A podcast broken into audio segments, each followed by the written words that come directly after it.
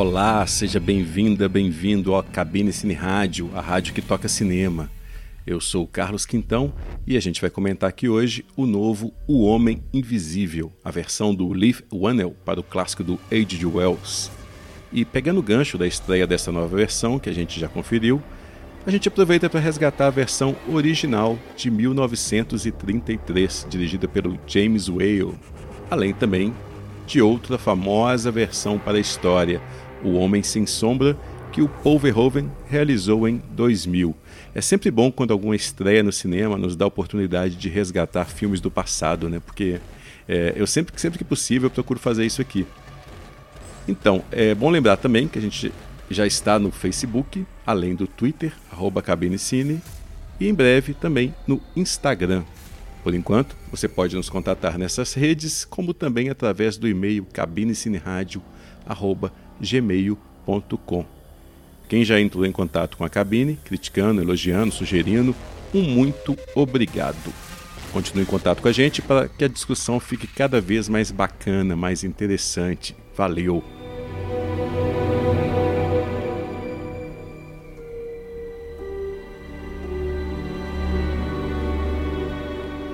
O Homem Invisível ganhou sua primeira versão para o cinema em 1933 que era uma época em que os estúdios estavam sentindo muito o impacto né, do, do auge da Grande Depressão Americana. E com a Universal não era diferente, porque apesar do sucesso gigantesco né, das produções de terror do estúdio, principalmente de Drácula, Frankenstein e a Múmia, a Universal já estava completando dois anos no vermelho. E o estúdio sabia que tinha de continuar investindo no filão de terror, porque esse era o caminho para sair do vermelho. A Universal tinha comprado os direitos de filmagem de O Homem Invisível, do H.G. Wells, e deu início à produção de uma versão cinematográfica. E realmente O Homem Invisível fez tanto sucesso que finalmente a Universal voltou a ter lucro. Quando eu tinha uns 11, 12 anos, eu descobri na biblioteca do meu colégio vários clássicos da literatura fantástica, né? coisa que eu nunca imaginava que fosse ter lá, porque era um colégio bem conservador. E só sei que eu passei várias horas do recreio lá na biblioteca, lendo livros como Drácula, O Médico e o Monstro e, claro, O Homem Invisível. Aliás, O Homem Invisível foi o primeiro livro do H.G. Wells que eu li.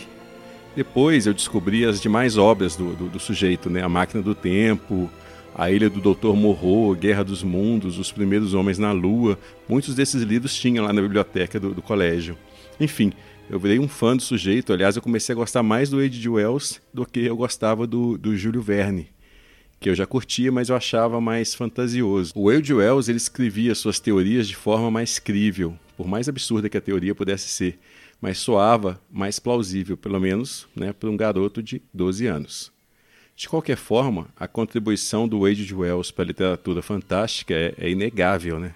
Além de romancista, o H.G. Wells, Herbert George Wells, era também um grande defensor da ciência, sempre foi um sujeito progressista, o que não era comum na época, né? na época que ele viveu, que é a época vitoriana. Ele era pacifista, era marxista, era defensor dos direitos das mulheres, numa época que as mulheres não podiam votar. E ele escrevia sobre todos esses assuntos, mas são seus livros fantásticos que me marcaram nessa época específica da vida. A partir daí descobri outros autores como Ray Bradbury, que ampliaram as possibilidades do universo fantástico para mim. Mais ou menos nessa época também, eu assisti no, no, no Supercine ou na sessão de gala da Globo, não lembro, ao Um Século em 43 Minutos, que é um filme delicioso dirigido pelo Nicholas Meyer, que depois ele faria Jornada nas Estrelas 2, A Ilha de Khan, que normalmente é apontado pelos fãs né, como o melhor filme da série de cinema do Jornada nas Estrelas. E o roteiro de Um Século em 43 Minutos tem uma sacada que é brilhante, que é colocar o, H.G. Wells como personagem principal, né, como protagonista, e que no filme ele inventa realmente uma máquina do tempo, e ele tem essa máquina do tempo roubada pelo Jack, o estripador, que era um contemporâneo. E o Jack, o Estripador, foge até o presente, ou seja, o final dos anos 70, que é quando foi produzido o filme. E com isso, o Wade Wells também tem que vir até o presente para poder capturá-lo. O, o Malcolm McDowell, que tinha ficado famoso fazendo o sociopata lá, né, o Alex de Laranja Mecânica, aqui ele faz o herói, né, num, num casting às avessas. Ele faz o papel do Age Wells e o, o grande David Warner faz o Jack o Estripador. É um filme que vale muito a pena ser descoberto. Mas, curiosamente, eu só fui ver O Homem Invisível, a versão original, no final da adolescência. Né? Foi dos últimos filmes dos monstros clássicos da, da Universal que eu vi. Apesar de não ter a mesma atmosfera do Drácula, do Todd Browning, que eu sempre gostei muito, ou do A Múmia, do Carl Friend, ou o visual icônico, como o de Frankenstein, do, do James Whale também, ou Lobisomem, do George Wagner, o Homem Invisível tem algo que nenhum dos outros tem. É, os efeitos visuais incríveis do John P. Fulton, que era o chefe da, do departamento de trucagens da Universal. É, não são só os efeitos da, da invisibilidade né, que foram obtidos através da técnica de Traveling Maths, que consistia na composição óptica né, de várias tomadas em um único plano. A cena que o homem visível tira as bandagens do rosto em frente ao espelho, pô, até hoje é impressionante. Mas o, o, filme também usa muito bem miniaturas, fios escondidos para poder simular objetos que, estão, que o homem invisível está carregando e várias outras técnicas para dar vida às ações monstruosas né, que o, do, do vilão no filme. Mas o Homem Invisível tem outro fator que também não tem nas adaptações de Drácula e Frankenstein, por exemplo, que é a fidelidade à obra original, né, a obra do H.G. Wells. Claro que o roteiro faz várias modificações, incluindo criar personagens novos, como a mocinha, interpretada pela Gloria Stewart, que décadas depois faria Rose na velhice, né, no, no Titanic do Cameron. E mas são alterações que procuram fazer com que a história fique mais focada, mais cinematográfica. Mas em linhas gerais, ainda mais considerando a época em que foi produzido, é uma adaptação bem fiel ao texto original.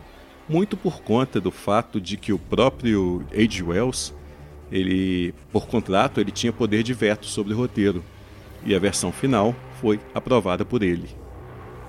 A direção do filme ficou com James Whale, que já tinha feito para a Universal o Frankenstein e A Casa Sinistra, né, ambos com Boris Karloff, que quase também ficou com o papel principal de O Homem Invisível. O Boris Karloff acabou não chegando no acordo financeiro lá com o estúdio e o papel ficou com o Claude Rains, que na época era um ator iniciante no cinema, mas já era veterano no palco, na Broadway e tudo mais o Claude Rains, que no filme ele só mostra o seu rosto né, na, na, cena final, ainda assim ele faz um, um vilão formidável, só com a expressão corporal e principalmente com a voz estrondosa que ele tem. O Homem Invisível foi o primeiro dos vários papéis memoráveis do Claude Rains. Alguns em filmes de terror, como Lobisomem e O Fantasma da Ópera, né, do, da própria Universal, e outros em clássicos como As Aventuras de Robin Hood, Casablanca. E em Homem Invisível, Claude Rains faz um cientista chamado Jack Griffin, exatamente como no livro, que descobre a fórmula da invisibilidade. Ele vai experimenta nele mesmo, mas depois ele não consegue mais voltar a ficar visível. Juntando isso com alguns efeitos colaterais da fórmula, ele acaba ficando louco, vira um obsida e tal. E uma criação específica do roteiro desta versão foi atribuir a loucura do personagem a uma substância chamada meladona, se eu não me engano, que foi criada pelo roteirista do filme. E no romance, eu acho que o H. Wells também atribuía parte da culpa da loucura pela contaminação de, do, do, do, do cientista por estricnina ou alguma coisa assim. Eu não me lembro muito bem, já li esse livro há tanto tempo atrás. Mas o principal motivo para que o cientista se transforme num monstro né, é o fato de ser invisível. A, a, invisibilidade é talvez o mais perigoso dos poderes, ou a, a mais perigosa das maldições, porque a invisibilidade tende a intensificar as sensações de isolamento, de solidão, mas ao mesmo tempo intensifica algumas perversões, como o voyeurismo, a sensação de impunidade, a falta de culpa. No O Homem Sem Sombra, que é uma versão modernizada da história que o Paul Verhoeven dirigiu em 2000, tem uma fala interessante do cientista louco, né, que é o protagonista, quando ele justifica os, os atos que ele comete, ele pergunta para um personagem: O que, que você seria capaz de fazer se não tivesse de se olhar no espelho depois? Esta é a grande questão moral por trás da história do Homem Invisível. E praticamente todas as versões, né? E é o, é o que torna a história atual. Por exemplo, muita gente na internet se sente invisível o suficiente para falar coisas que não teria, não teria coragem de falar pessoalmente, porque ali, escondido atrás de um avatar ou de um nome falso, a pessoa se sente à vontade para liberar seu lado negro. O próprio ato de ficar invisível implica em alguma intenção nefasta ou ilegal ou moralmente condenável, porque de outra forma, qual o motivo de querer que ninguém te veja? E as boas adaptações da história sempre trabalharam com essas implicações. Né? Ser invisível significa poder total e, por consequência, corrupção total da alma, falência da consciência, da civilidade. E foi o que os grandes autores perceberam, foi o que H.G. Wells percebeu, foi o que Alan Moore percebeu quando colocou O Homem Invisível no A Liga dos Cavaleiros Extraordinários, que é uma, uma obra-prima do, do, do Alan Moore. O Alan Moore, inclusive, ele apresenta o personagem da seguinte forma na história: ele é encontrado estuprando várias freiras de um convento, fingindo que é o Espírito Santo. A parte humor negro é um retrato acurado da corrupção moral que o poder da invisibilidade né, pode trazer do sujeito. O James Whale já tinha percebido que o Homem Invisível tinha esse lado do horror, mas também dava muita oportunidade para cenas de humor bem ao gosto dele. Quando o A Hora do Espanto foi lançado em 1985, o sucesso do filme, principalmente aqui no Brasil, fez com que surgissem vários termos associados ao filme, tipo espantomania era um, o outro era fazer com que todo filme de terror tivesse a hora de inserido no título, né? E veio a hora do pesadelo, a hora do lobisomem, a hora da zona morta e por aí vai. E, mas outra alcunha que ficou famosa na época também era a alcunha terrir, para designar filmes que misturassem horror e comédia. Não que fosse novidade, no Brasil mesmo, a gente já tinha os filmes do Ivan Cardoso que faziam isso, né? As Sete Vampiras, O Segredo da Múmia.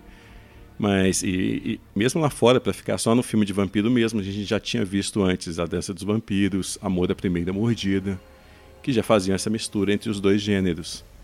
Mas quem deveria ser reconhecido oficialmente como pai do terrir é o James Whale, Basta ver a Casa Sinistra, a noiva de Frankenstein e este, o Homem Invisível. Né? O sujeito não perde chance de inserir até mesmo humor pastelão no meio do terror. E o mais impressionante é o controle que ele mantém do tom do filme. Nestes três filmes que eu falei, O Homem Invisível, A Casa Sinistra e A Noiva de Frankenstein, é, a transição entre o horror e o humor acontece muitas vezes na mesma cena, no mesmo plano, e funciona.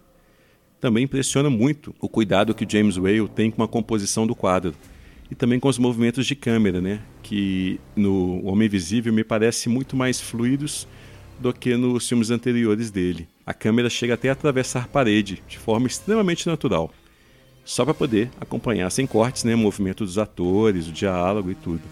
E com isso é um trabalho de câmera muito moderno. O James Whale, infelizmente, não teria uma carreira tão longa e tem até um filme de 1998 chamado Deuses e Monstros, que fala um pouco sobre o fim da vida do, do diretor. Né? O Ian McKellen até chegou a ser indicado ao Oscar pelo papel do James Whale. Não é um grande filme, O Deus e Monstros, mas vale a pena conferir.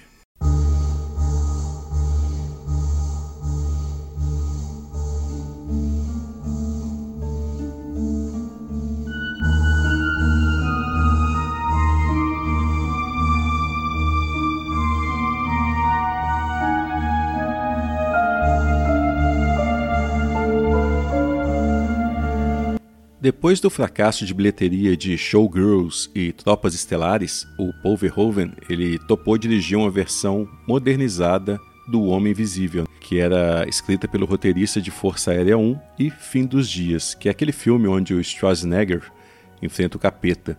E o resultado é O Homem Sem Sombra, que fez bastante sucesso de público, mas curiosamente é um filme renegado até pelo próprio diretor. Né? O, Paul Verhoeven fala que, que ele não se reconhece no filme. Com isso, Paul Verhoeven, depois que fez o, o Homem Sem Sombra, largou Hollywood e voltou a filmar na Europa, onde ele já fez A Espiã, fez Elle com a, com a Isabelle Huppert, e agora ele, ele acabou de rodar Benedetta, que será lançado em 2020.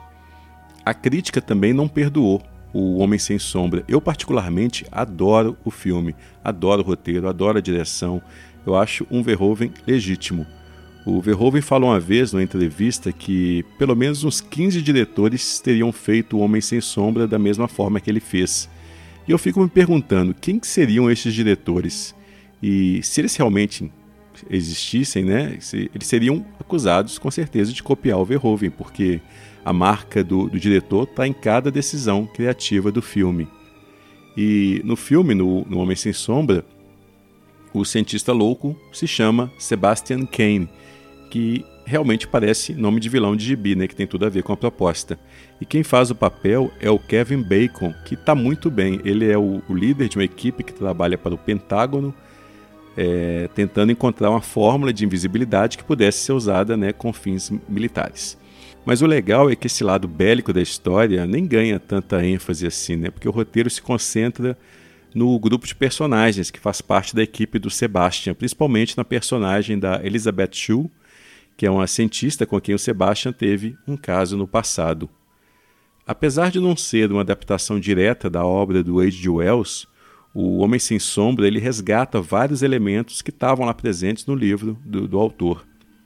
O principal deles é reforçar essa ideia de que é a invisibilidade a, o, a principal é, causa né, que desencadeia a transformação do Sebastian em um monstro assassino. Claro que o roteiro do filme já apresenta o personagem como um ególatra, um voyeur que fica espiando a vizinha, que depois, quando ele já está invisível, ele vai lá estuprar numa cena grotesca que poucas vezes eu vi igual no cinema hollywoodiano, ainda mais num blockbuster. Por isso que eu falo que eu não sei mesmo quem poderia ter feito este filme senão o Paul Verhoeven. Mas mesmo com os defeitos, né, o descaso pela autoridade e tudo mais, o Sebastian Kane, ele é um personagem simpático. Ele é bem humorado, ainda mais da forma como o, o Kevin Bacon interpreta, é, evitando cair né, na, na, caricatura do vilão. Né? O Kevin Bacon está excelente no filme. E a partir do momento que, que ele testa a fórmula nele mesmo e não consegue mais reverter os efeitos da fórmula, não consegue mais voltar a ficar visível, a se olhar no espelho, né? aí sim os efeitos psicológicos decorrentes, aliados é, aos da fórmula, né, decorrentes do, da invisibilidade, que juntamente com os efeitos que são da fórmula, que, des, que desinibe o ego, que enfraquece o controle sobre os instintos, né? Isso também já tinha ficado claro. Tudo isso junto faz com que o personagem progressivamente vai ficando mais monstruoso e mais incontrolável. E também é pretexto para uma sequência admirável de efeitos visuais digitais, que mesmo hoje, 20 anos depois do filme, continuam impressionantes. Ainda não consigo entender como é que o Homem Sem Sombra foi perder o Oscar de efeitos para o Gladiador. É daquelas injustiças históricas da academia, né? Mesmo outro concorrente naquele ano, 2000, que era o o Mar em Fúria tem efeitos bem superiores aos de Gladiador, que envelheceu muito mal nesse aspecto. Outro elemento de O Homem Sem Sombra que remete ao H.G. Wells, não especificamente ao romance O Homem Invisível, mas à figura do H.G. Wells mesmo, as crenças dele, é o papel forte da figura feminina na história, que é outra característica do cinema do Paul Verhoeven, onde a mulher jamais é passiva, o Verhoeven é um diretor polêmico porque, para construir suas personagens femininas fortes, né, ele não, não abre mão da sexualidade. A mulher nos filmes do Verhoeven, elas para serem empoderadas, elas não têm de ser assexuadas. Pelo contrário, elas usam abertamente o sexo como um instrumento de poder para poder dar conta da opressão da figura masculina. Mas elas usam também o cérebro. E é o que faz a personagem da Elizabeth Shue para conseguir sobrepujar o vilão né, no, no, Homem Sem Sombra. Ela usa os instintos descontrolados do Homem Sem Sombra e mesmo a sede do Sebastian Kane antes dele virar o monstro, ela usa isso como instrumento para virar o jogo contra ele.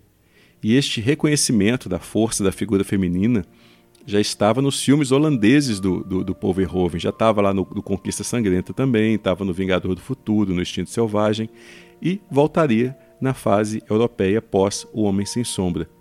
E também está na nova versão de O Homem Invisível do cineasta Leif Whannell.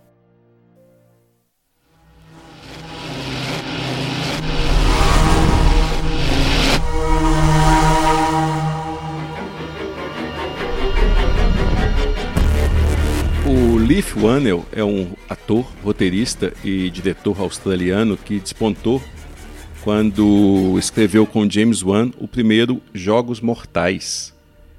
A partir daí, o Leif Whannell realizou vários outros filmes com James Wan, né? tanto como roteirista quanto como ator, até estrear na direção com Sobrenatural A Origem, o terceiro filme da série na qual ele já tinha um papel fixo.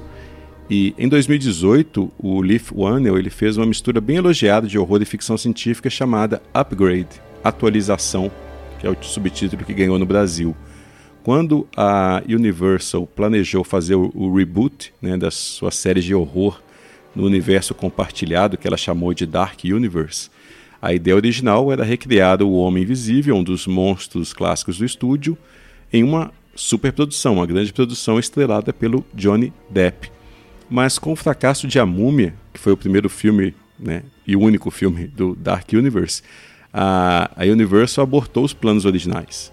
Aí optou por uma abordagem mais modesta nas mãos do produtor James Blum, da Blumhouse, que é a produtora independente de filmes de terror, que responsável por sucessos como as séries A Entidade, Atividade Paranormal, Sobrenatural, né? além dos filmes do Jordan Peele, O Corra, O Nós, e também os últimos filmes do M. Night Shyamalan, a partir do A Visita, né? o Fragmentado também é de lá, O Vidro, o Homem Invisível, na visão do Leaf Whannell, ele resgata algo que já estava lá no romance do H.G. Wells e no filme de 1933, que é contar a história privilegiando não o ponto de vista do monstro, e sim das suas potenciais vítimas. Né? O Homem Sem Sombra, por mais que ele colocasse é, os demais personagens também em foco, assim, mostrassem o, o ponto de vista deles a partir do momento que Sebastian se, tor se torna um monstro, Ainda assim, boa parte do filme é contado do ponto de vista do Sebastian.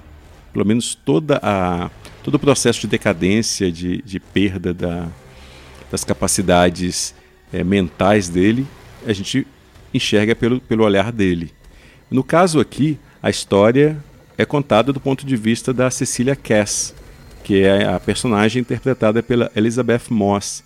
O nosso primeiro contato com a personagem no, no Homem Invisível, do, do Leaf One, já mostra ela tentando fugir da casa dela, né, uma mansão no alto de uma colina. E ela tenta fazer isso sem que o marido dela perceba. Já dá para sentir na pele o terror que ela tem do marido, só pela expressão da Elizabeth Moss, que é uma atriz fantástica.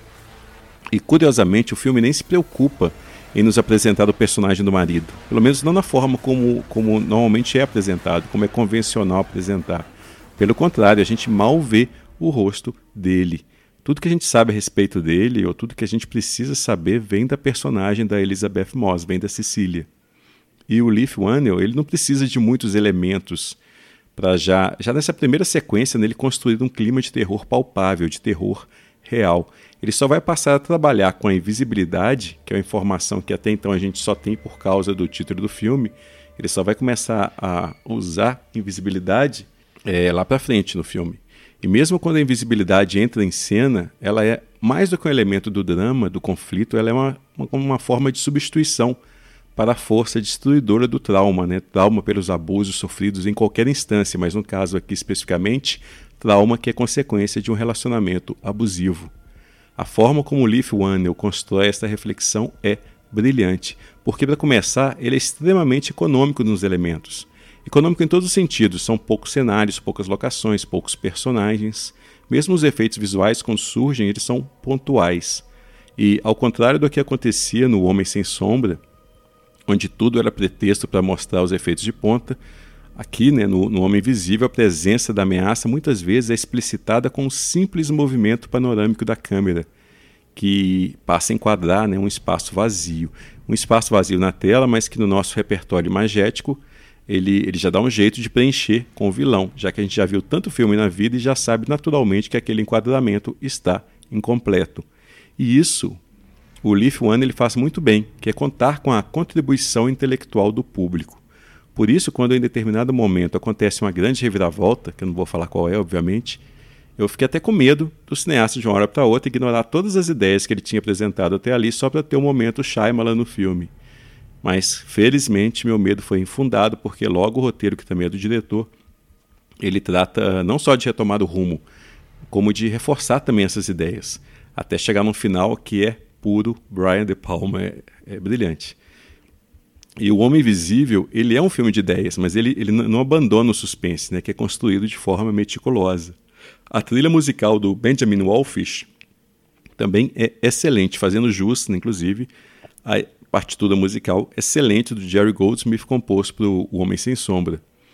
Assim como o Leaf Whannell, o Benjamin Wallfish é um nome para se acompanhar de perto. Né? Eu curto bem a, o trabalho dele para It, A Coisa, para o Shazam mesmo. E aqui no Homem Invisível, a música não só é inspirada, mas como ela também é muito bem usada no filme pelo Leaf Whannell. Bom, tomara que a Universal compreenda o que é realmente necessário para revitalizar seus monstros clássicos, né? O Homem Invisível foi muito bem tratado nessas três versões que a gente comentou aqui hoje. Vamos ver o que, que nos espera os inevitáveis remakes dos demais monstros. Se bem que o monstro da Lagoa Negra já deu as caras lá no, numa forma d'água. Ele até ganhou o Oscar, né? Quem será o próximo? Frankenstein? a noiva dele. Enfim, a gente vai ficando por aqui. Eu sou Carlos Quintão e me despeço com a banda The Deep. Esta é She Gave Me the Keys, da trilha de O Homem Invisível. Até. She gave me the keys to the Cadillac. Said you can take it if you bring it back soon. She gave me the keys to the Cadillac. if you bring back soon. My baby, she's a stone woman no man.